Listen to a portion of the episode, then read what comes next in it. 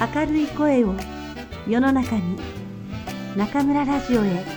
ようこそ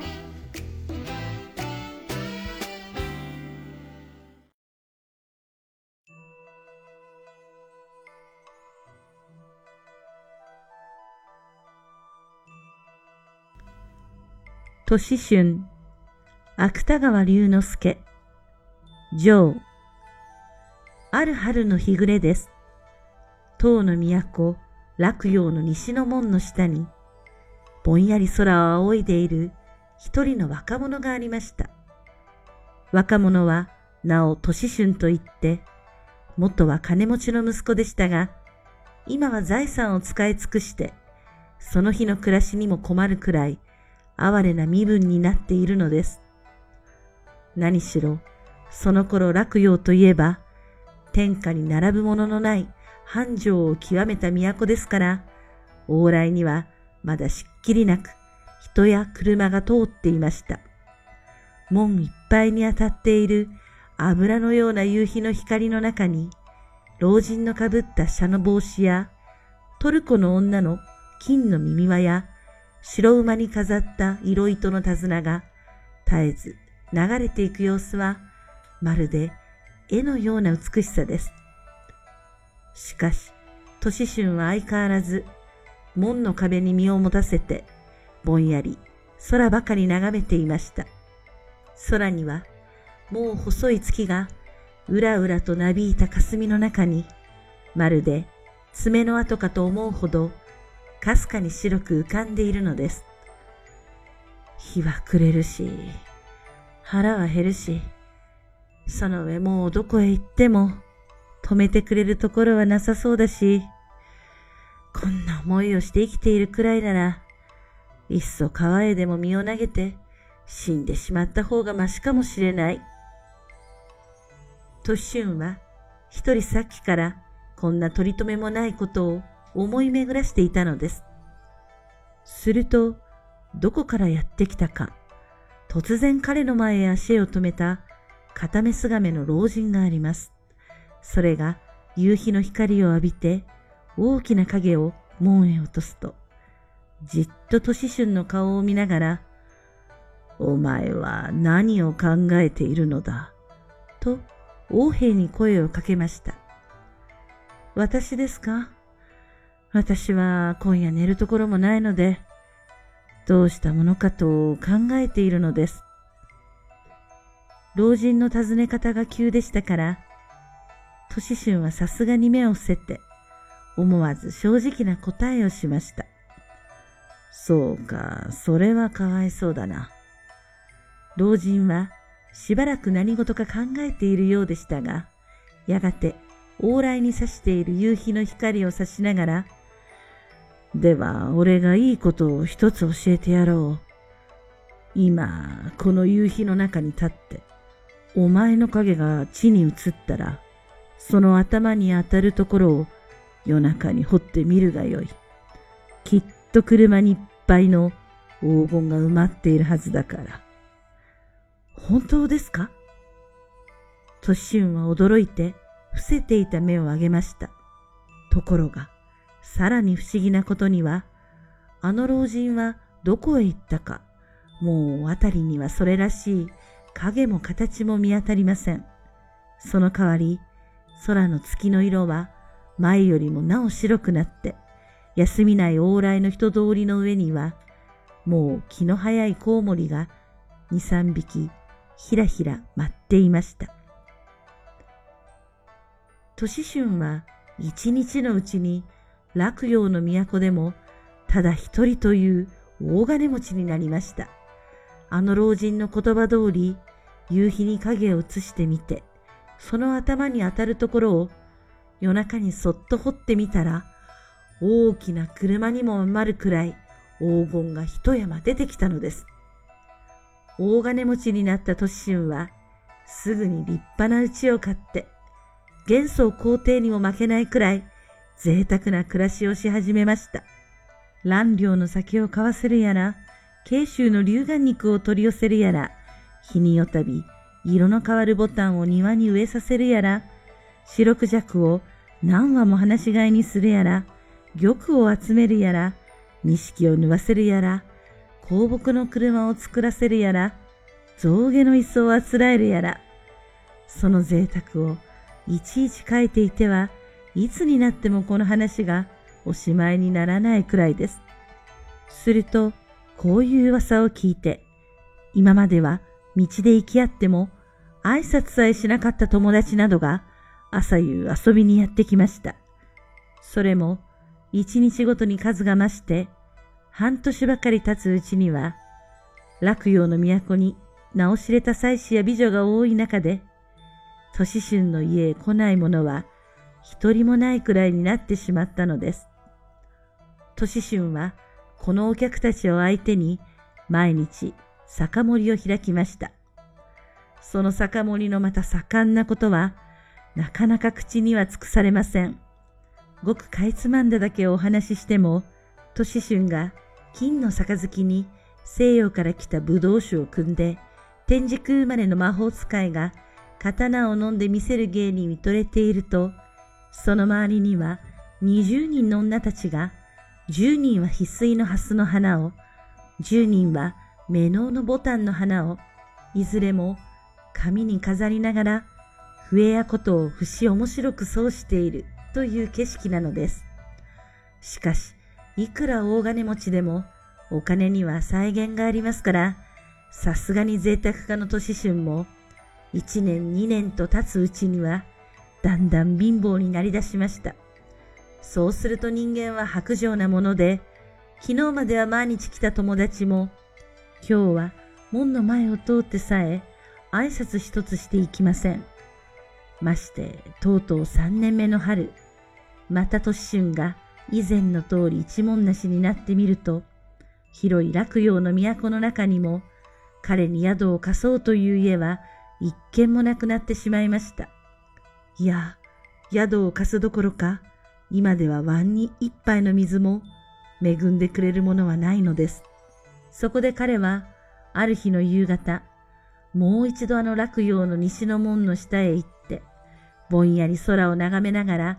途方に暮れて立っていました。するとやはり昔のように、片目すがめの老人がどこからか姿を現して、お前は何を考えているのだ？と声をかけるではありませんか。年春は老人の顔を見ると、恥ずかしそうに舌を向いたまま、しばらくは返事もしませんでした。が老人は、その日も親切そうに、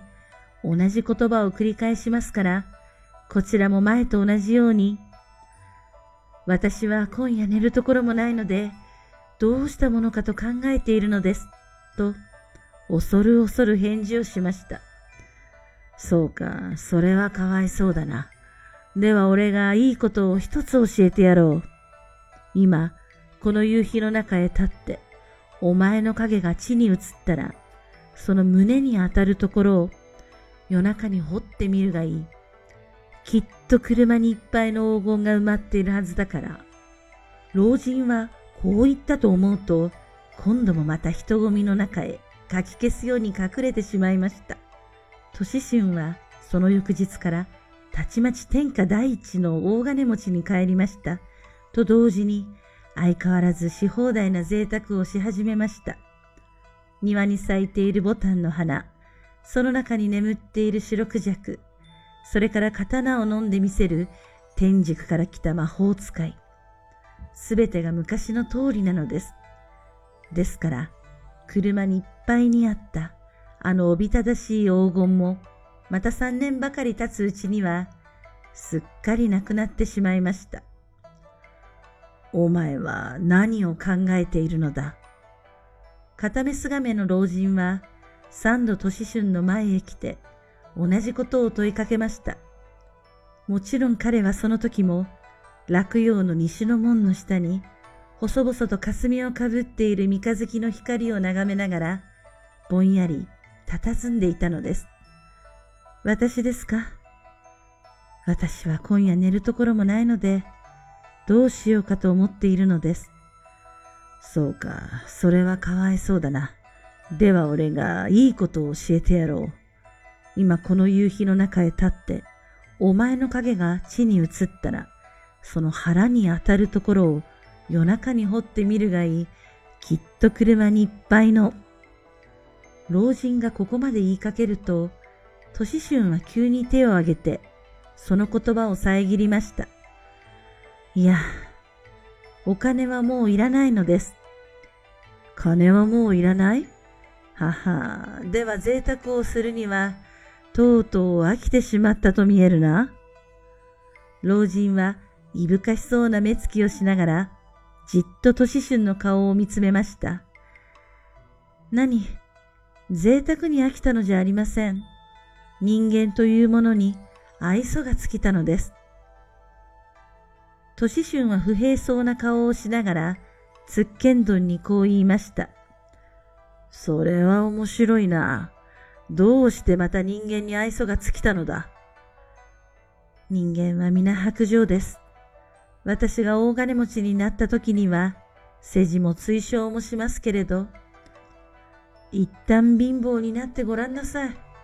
優しい顔さえもして店はしません。そんなことを考えると、たとえもう一度大金持ちになったところが、何にもならないような気がするのです。老人は、年春の言葉を聞くと、急にニヤニヤ笑い出しました。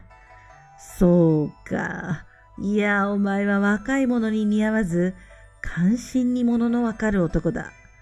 ではこれからは貧乏をしても安らかに暮らしていくつもりか？年春はちょいとためらいましたが、すぐに思い切った目を上げると、訴えるように老人の顔を見ながら、それも今の私にはできません。ですから私はあなたの弟子になって戦術の修行をしたいと思うのです。いいえ、隠してはいけません。